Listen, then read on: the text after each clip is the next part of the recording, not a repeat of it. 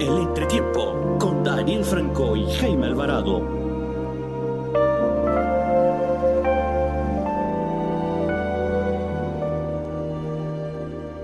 A todos los oyentes del entretiempo, un feliz día, cualquier día que este sea. Les saluda Daniel Franco para esta oportunidad, ya cerrando el mes de octubre, un mes de cargada de completa información, de completas emociones, de innumerables cosas que fuimos relatando a lo largo del mes y que lo vamos a cerrar, por supuesto, con bastantes temas a destacar. Hoy el tema central, por supuesto, como lo menciona el título de este capítulo, es la era de los Golden Boy, la era de los juveniles, de las canteras que por supuesto poco a poco van predominando en Europa, pero por supuesto remontándolo al contexto de los resultados que han transcurrido esta semana, de todo lo que también ha pasado en el fútbol nacional y una que otra observación, por supuesto, agregando a otros deportes y a lo que ha acontecido en Panamá. Para introducir a mi compañero Jaime, lo introduzco con esa frase y directamente, compañero, puedes decirme tu opinión con respecto a la mítica frase del gran mítico también Alfredo Di Stéfano. No hay jugadores jóvenes o viejos, los hay buenos y los hay malos. Yo completamente de acuerdo con Di Stéfano. No sé tú, compañero, buenas tardes.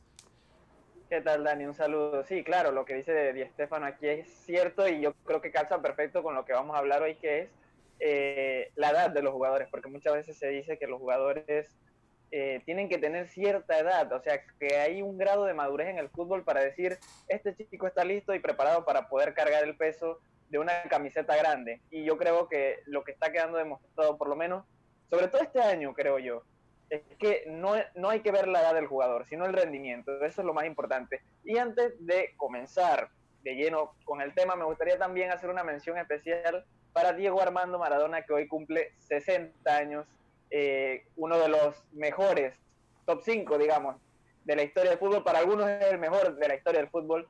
Y también recordar esa mítica actuación que tuvo, claro, en México 86. Diego Armando Maradona, que también muy eh, enfocado también en ese tema, parte de este tema. Eh, fue un gran jugador para muchos, sobre todo la generación anterior, el mejor de todos los tiempos. Por más de que haya ahora actuales campañas con Cristiano Ronaldo y Messi, eh, sobre todo para los argentinos es muy difícil quitarles del primer lugar a Diego Armando Maradona, que entre otras cosas, pues lo destacan también bastante no solamente por esa Mundial del 86, dicen que él ganó solo el Mundial, yo suelo diferir con eso, contaba con un gran plantel para alcanzar ese título mundial, pero lo que hoy han recopilado, recuperado tantas crónicas, tantas cuentas deportivas, más bien fue su momento estelar en el Napoli de aquella época, en los años 80, en esa época brillante, en donde llega a un equipo que en ese entonces no representaba nada en, el ámbito italiano y lo convirtió campeón de liga, lo puso, lo potenció a nivel europeo, viniendo del Barcelona además. El Barcelona en ese entonces, eh, Jaime, por más cool que, que, pues mucha gente sea, hay que reconocer en los ochentas, no estaba al nivel que está ahora, pero sin duda alguna lo de Diego Armando Maradona por eso se destaca tanto, por cómo coge un equipo pequeño, llega a un equipo pequeño, una gran inversión que hizo Napoli en ese entonces y lo convirtió en lo que en parte es lo que representa ahora un equipo competitivo en Italia y a veces competitivo en Europa.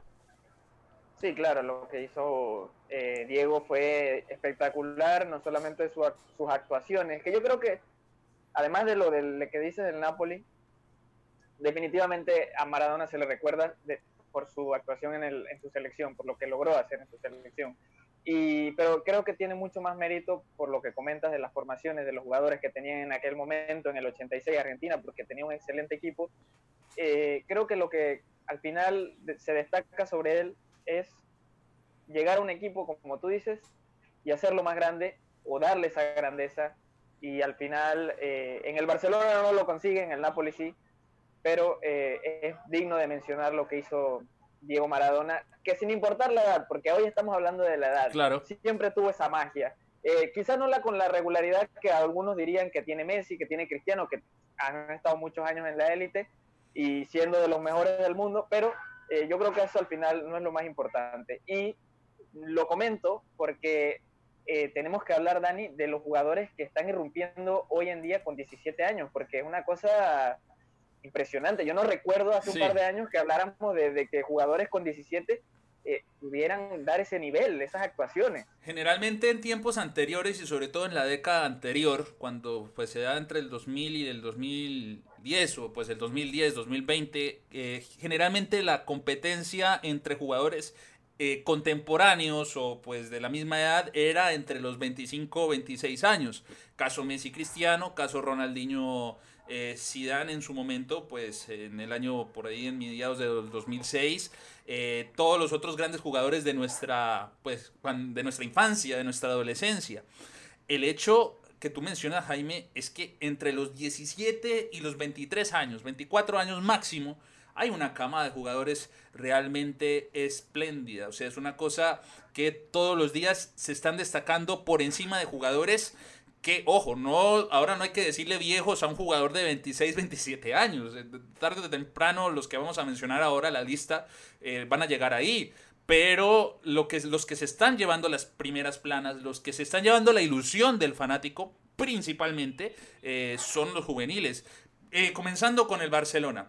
El caso de Ansu Fati, el caso de Pedri esta semana en Champions League fue algo sensacional, por lo menos el caso de Pedri. Yo no sé, eh, yo respeto mucho criterios de periodistas experimentados, pero yo no entiendo cómo alguna gente no quiere rescatar el gran partido que hizo Pedri a nivel individual. En ese partido contra la Juventus, el rival que representa el conjunto italiano, lo de Pedri por lo menos fue sensacional y después el, digamos, la emoción que causó a los culés cada momento que entra en su Fati. Eso es algo que, como bien dices, no se vive todos los días.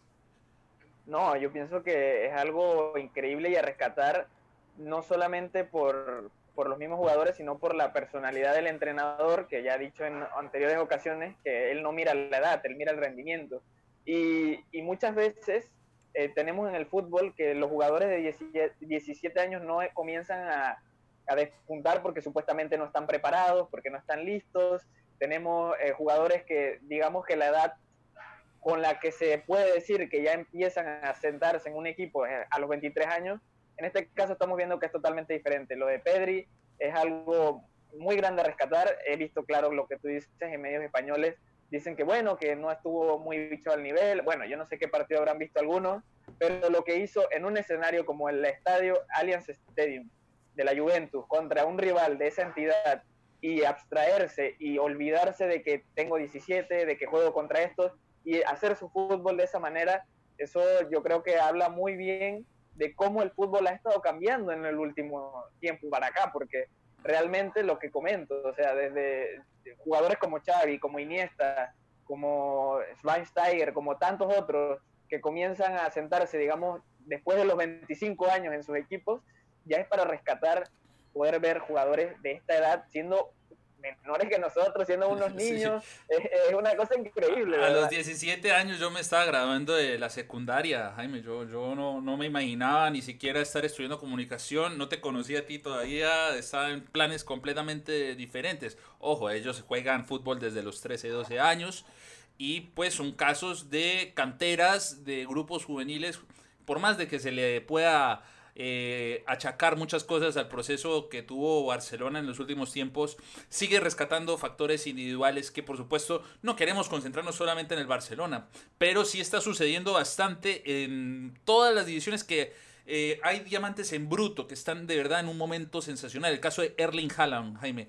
Erling Haaland es para mí el mejor 9 actualmente del mundo. Eh, por más de que eh, ya estemos hablando de Lewandowski, eso es otro nivel. Pero es que lo de Haaland a nivel estadístico, yo, yo no, no lo puedo discutir, no puedo refutar, no lo puedo ignorar dentro de un escalafón. Es una edición muy personal, pero es que cada pelota que le asisten la sabe rematar, la sabe eh, poner al ángulo, la e, es un jugador muy inteligente y para mí Haaland es definitivamente alguien muy decisivo y por lo menos esta semana en contexto de la Champions, como lo estamos hablando, también ha sido fundamental. Sí, no, hay muchos casos de delanteros centros que son muy jóvenes y tienen esa, ese problema de la madurez, ¿no? De la hora, a la hora de rematar, de que se sienten presionados, de que tienen que marcar. Y tú ves a Haaland jugar y parece que tuviera 10 años en esto del fútbol eh, profesional. Entonces estamos viendo que no importa la edad del jugador, estamos viendo eh, que él eh, está evolucionando a pasos agigantados y las cifras que, que, dice, o sea, estamos hablando de un jugador que ya lleva 12 tantos en Champions. y ha jugado un año Champions. es, una cosa impresionante. Es algo eh, inimaginable, como tú dices, hace años no se podría imaginar un panorama así para un jugador, este no es de 17 años, como mencionamos al comienzo con los jugadores de Barcelona, pero 20 años, sigue siendo un jugador muy joven, sigue siendo un, jugador que marcó récords incluso en el último Mundial Sub-20, marcándole gran parte de los goles a Honduras y pues entra en la historia, en los, los libros de récord del fútbol solo por eso. Eh, lo de Haaland ya lo hemos rescatado. Incluso el mismo Borussia Dortmund sigue contando con jugadores eh, del calibre también de Reina, el, estadounidense, que también es un juvenil que ha sido muy interesante y para los proyectos de CONCACAF o para la visión de CONCACAF también se ha hablado demasiado y pues ni mencionar todo lo que representa también el Borussia Dortmund en su momento, hace ocho años. Eh, muchos jugadores eran de procesos traídos de Polonia, traídos así bien jóvenes o que venían en un proceso constante. Y el Dortmund por lo menos es señal de lo que están aportando las canteras juveniles de Europa. Generalmente se fijan en lo que traen o exportan otros jugadores, eh, de, o mejor dicho, otros clubes. Caso también decisivo, aunque esta semana el nombre es diferente, pero o el protagonismo fue diferente para el Paris Saint-Germain, pero el caso también de Kylian Mbappé. El caso de Kylian Mbappé también me parece muy interesante porque también a los 21 años ya es campeón mundial, eh, ya es un jugador inamovible en el esquema de Tuchel y en cualquier técnico que venga pronto en el conjunto del Paris Saint-Germain, pero el tema también de que está rodeado el Paris Saint Germain por más de que contrate a los mejores del mundo. Porque está Neymar, está Berratti, está Keylor Navas, ya sabemos los jugadores de antes. Pero en el caso de Mbappé y en el caso también de Moise King, que anotó doblete esta semana, también el Paris Saint Germain se ha reforzado con, o ha entendido más bien, el ambiente europeo de reforzarse con futuras estrellas de la élite mundial para obtener grandes resultados. Es que ya lo que tenemos que asumir, Dani, es que eh, uno se pone a ver nombres y uno dice, mucha gente que no sigue el fútbol puede decir, ¿quién es este jugador? Y estamos hablando de que estamos haciendo ya un cambio generacional, ya se están acabando las figuras que antes reconocíamos, que veíamos normalmente, y estamos viendo cómo eh, se van dando esos pasitos para que esos jugadores jóvenes den el salto. Ya lo digo, es completamente diferente a la anterior generación en la que estos jugadores que hoy conocemos como estrellas o figuras se empezaron a sentar ya fue en el cuando tenían 25 años, 24. El caso de Messi es completamente diferente, obviamente desde que tiene 18 ya despuntaba. Y lo de Mbappé, eh, increíble también, porque parece que Mbappé tuviera 10 temporadas eh, jugando en la élite y haciendo cosas impresionantes y solo tiene 21 añitos, pero es que con 16 años ya comenzaba a despuntar. Sí, no, y, lo, y es algo que parece revolucionario en parte desde que Messi pues llegó a ser el boom del Barcelona en su momento también a Cristiano Ronaldo en el Sporting Lisboa joven también entra y se vuelve poco a poco, agarra un técnico. Es que con confianza, Jaime, cualquier jugador va, va, a salir adelante. Tenga la edad que tenga, sea bueno o no tenga los estándares, pero con la confianza del técnico. Por eso yo siempre le avalo la, la gestión a Arsen Wenger, por más de que lo traten de, de, perdedor toda su vida. Pero para mí rescató jugadores muy grandes en su momento. El mismo caso de, de Henry, el caso de Ches Fábregas, que también cumplió años o que cumplió años del debut de esta semana. Eh, esa es, es, una cosa que realmente no está desapareciendo en el fútbol y quiero rescatar también por, como vuelvo y digo, lo que ha representado en los clubes. Mismo caso, el caso más concreto que me viene también a la cabeza es el del Real Madrid. El caso del conjunto merengue me parece muy particular porque el último gran refuerzo, rimbombante refuerzo, fue Eden Hazard. Obviamente el tema de las lesiones no lo ha podido eh, hacer brillar al jugador belga. Sigue siendo un jugador sensacional en mi percepción, pero, pero el, todo lo que se está llevando, los aplausos, la ilusión y generalmente los que llevan mucha la batuta, por más de que Benzema sea, siga siendo un jugador referente ahí, es el caso de Vinicius, es el caso de Rodrigo, es el caso mismo, bueno, no está en el mismo en Real Madrid, pero eh, Kubo, el jugador japonés en su momento también representó una ilusión muy grande y no se me puede escapar tampoco Valverde. Ahora mismo el mejor equipo a nivel histórico en Europa depende gran parte de su ilusión a lo que contrate joven, ya sea de Brasil, de Uruguay o de Francia, de cualquier país. Sí, no, el Real Madrid eh, ha tratado, sí, de, ir evolucionando un poco en ese sentido, eh, reforzando la plantilla con jugadores jóvenes, porque siempre una cosa que se le ha criticado mucho a Florentino Pérez es que, bueno, refuerza el equipo con jugadores asentados que ya tienen una edad, que ya están preparados supuestamente, como ya digo, esto es, es una mera formalidad, porque la preparación y el rendimiento no tienen nada que ver con la edad. Eh, y esta semana ha habido polémica también, eh, y yo creo que es algo que también que debemos rescatar y creo que es algo que perjudica mucho a estos jugadores que son jóvenes. Y es el caso de Benzema, en el que critica junto a Mendy el rendimiento de Vinicius. Estamos hablando de un jugador de 20 años que tiene, eh, bueno, mira, ya va para tres temporadas en Real Madrid, o sea, no es poco, y todavía no termina de, de dar ese salto de calidad, de explotar.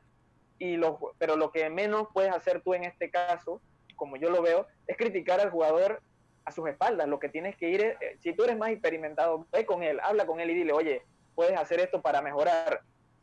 No lo sé, no sé cómo lo habrán visto desde la fanática de Real Madrid, pero a mí me parece un caso bastante grave. Pues, pues Dan le restó importancia, incluso dijo que eso era bueno que pasara, que, que hubiera ese tipo de rifirrafe, pero yo creo, y no solamente en el ámbito del fútbol, pero cuando tú presionas de, ese, de esa forma a un jugador, porque ya encima Vinicius lo que le he admirado es que por más de toda la mala vibra o todo lo que muchas veces hemos incluso comentado acá, que a veces eh, se, exagera, pero igual ha demostrado cosas muy positivas para el fútbol del Real Madrid, pero con todo y eso, todo lo que está aguantando y ahora encima sus propios compañeros, sí me parece muy delicado y muy de extrañar. A veces lo de Benzema a nivel de fútbol no se discute, pero yo ya también he tenido mi resquemor, por lo menos en cómo él, él ha tratado la profesión o cómo ha sido como futbolista o todas las declaraciones.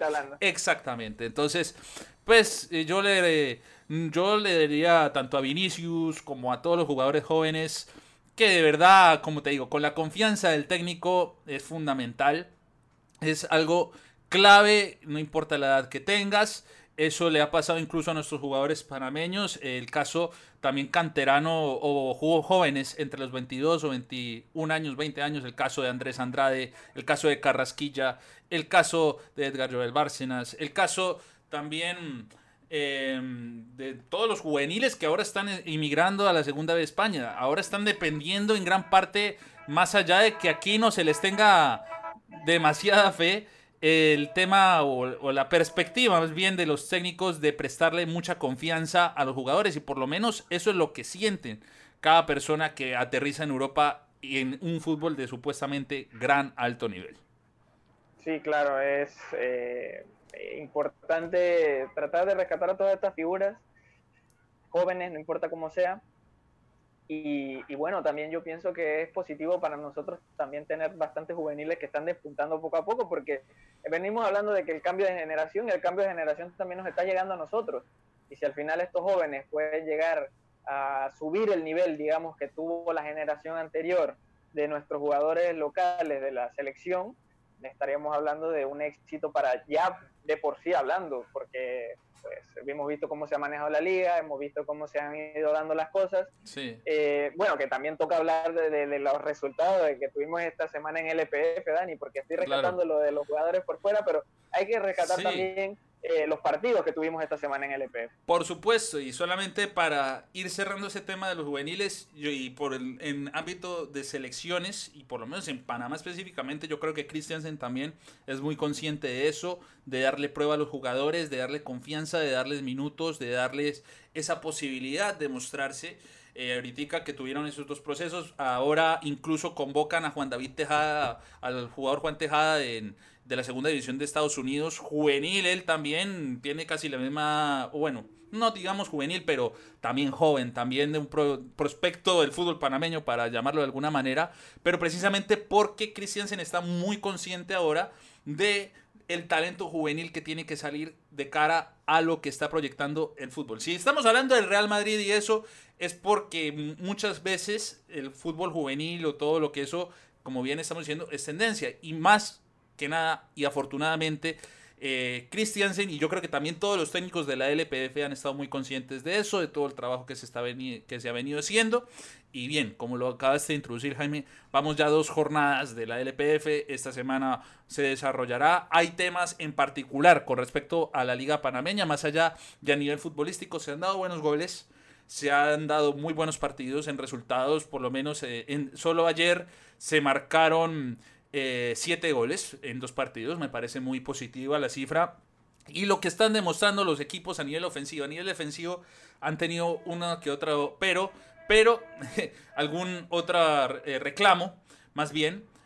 sin embargo, a rescatar que se han dado las cosas a nivel futbolístico, que se han rescatado algunos jugadores muy importantes. El caso de Ismael Díaz, que se le vio jugando y hizo una exhibición individual muy, muy prometedora. El caso también de Rodríguez, que respondió con gol para el Sporting. En fin, qué bueno seguir hablando de la LPF en ámbitos deportivos y lo que están respondiendo en la cancha y lo que están proponiendo los técnicos. Y sobre todo también eh, que hay como un sentimiento deportivo de unión, porque también hubo asistencia en el estadio de algunos directivos o más bien de algunos entrenadores o parte de asistentes del cuerpo técnico de la selección. Así que muy encaminado. Yo veo muy positivo el regreso del fútbol, sobre todo por ese sentimiento de unidad que ha causado el regreso del fútbol al territorio panameño.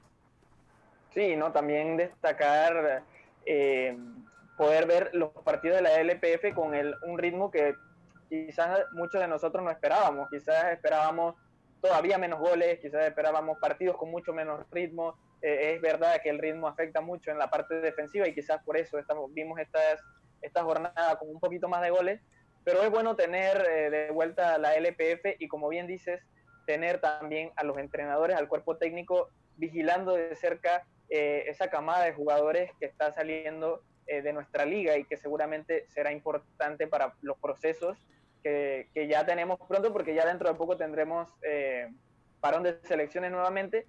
Y es interesante ver, eh, eh, sí, es interesante ver recuperar nuestra liga, recuperar ese, ir poco a poco con ese ritmo de partidos. Y también que no todos son malas noticias en cuanto a organización, en cuanto a estadio, en cuanto a cómo están las condiciones de los terrenos de juego por lo menos en una parte, porque ya habíamos hablado de la semana pasada de, uno y no fue muy bien, pero no es el caso en todos lados, la verdad. La verdad no es en todos lados y por lo menos en cuestión de los otros terrenos, al menos no lucen tan, tan mal. El caso de Javier Cruz, el Estadio de Artes y Oficios, donde se jugó el partido ayer, eh, pasable, eh, bien. Armando del Valdés, el Estadio de Colón, también estuvo bien presentado. El Muquita Sánchez que va a ser la sede del partido que se va a jugar hoy entre el CAI y el Costa del Este. Eh, también, eh, pues no, no he reportado mayores novedades. También en ese mismo estadio, hoy mismo también va a jugar Plaza Amador contra San Francisco. Y eh, mañana se cerraría la fecha en el Virgilio Tejera de Penonomé entre Chiriquí y Universitario. Pero por lo menos a nivel logístico, a nivel de la organización, para que los mismos jugadores jueguen, y aquí lo queremos dejar muy en claro en el entretiempo, han respondido muy bien. Yo creo que no ha habido todavía mayores novedades en cuanto al coronavirus, afortunadamente. No ha habido reportes eh, graves, ni mucho menos. Y los jugadores, pues mostrando a veces eh, la disposición, pese a veces el riesgo que representa jugar en terreno sintético. No ha pasado nada grave, afortunadamente. Y pues ha podido jugar el fútbol. Eh, ahora, Jaime, yo consulté a nuestro colega, casi colaborador de este podcast, Luis Arauz, a quien por supuesto siempre le mando un cordial saludo, y él dice que él estuvo presente ayer en el partido de Alianza contra el Tauro. Eh, yo te iré diciendo las observaciones y si quieres tú sacas el diagnóstico, pero él observa lo siguiente. Primero, no hay locutor en el estadio, por ende, si no hay iluminación en el estadio, según lo que él, eh, lo estoy citando, Luis Araúz, es muy difícil saber quién anota. A él le tomó cinco minutos saber quién fue, quiénes fueron los dos autores de los dos goles de la Alianza.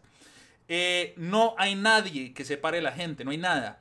se puede estar pegado en el estadio Javier Cruz y eh, nadie va a decir nada. Eso lo, menciona. Y tampoco se pueden hacer entrevistas. Eso, tampoco, eso nos lo ha señalado también. Dice que lo positivo es que la, rápida, la entrada fue rápida y que no han molestado mucho para entrar, toman la temperatura, verifican el tema de la lista porque hay que estar acreditado para estar presente en el estadio. Y para finalizar esas observaciones, él nos comenta que no hay mucho más que agregar. Al final, ir como prensa, me quedo con esta frase, al final ir como prensa es como casi como si fuéramos fanáticos, gente con un privilegio para ir al estadio pero sin poder hacer mucho, solo estar en la grada. Yo no sé cuál diagnóstico le podríamos sacar a estas observaciones. Perdón. Bueno, la verdad, la verdad, Dani, eh, o sea, creo que no termina de ser, o sea, es, es positivo una parte lo que dices, toman la temperatura. Parece una, una, tontería, pero hay lugares donde realmente aquí en Panamá no toman la temperatura para entrar a ciertos sitios. No, la toman, y, la toman y de una vez dicen, no, pase, no, no, no te dicen si normal, ni siquiera hay, hay sitios que ni te muestran cuánto estuvo la temperatura. ¿no? O sea, y sí, a veces, a veces sacas 35 grados en un lado, 36 en otro. Eh, eh, y eso es una incertidumbre que se queda la gente también. Claro, agregando, claro. ¿no? No, claro, sí. Eh, eso yo, me parece importante. Y también lo que comenta Luis de, de, que están todos juntos. Bueno, esa parte sí me parece un poco más delicada. Yo creo que, eh, digamos que nuestra organización en ese sentido debería ser mejor eh, y tratar de mantener la distancia entre todos para que se pueda, para evitar riesgos, ¿no? Eso es lo más importante. Y luego el tema de, bueno, de la locu del locutor, de no contar con una iluminación para poder saber eh, quién anota los goles, quién, esas cosas son también importantes, pues si estamos hablando de prensa, al final los que va a ir son la prensa. Entonces, claro. eh, si necesitas eh, tener ciertos datos, necesitas tener ciertas cosas, yo creo que en ese sentido esas partes eh, son mejorables. Bueno, y la última frase que dice Luis, la verdad es que está muy interesante, yo creo que, que, que al final pues es interesante para nosotros los periodistas tener esa, esa cobertura, ¿no? Tener esa posibilidad, ¿no? Que no tienen los fanáticos ahorita mismo de poder ir a los estadios pero bueno, es una situación que no estamos viviendo solo aquí en Panamá, sino en todas partes. Así que eh, sí, algo no. que se, se, puede rescatar es eso. No, sí, el tema de los fanáticos, incluso en Italia, que estuvieron súper ilusionados con solamente hacer presencia de mil fanáticos y no, revocaron eso.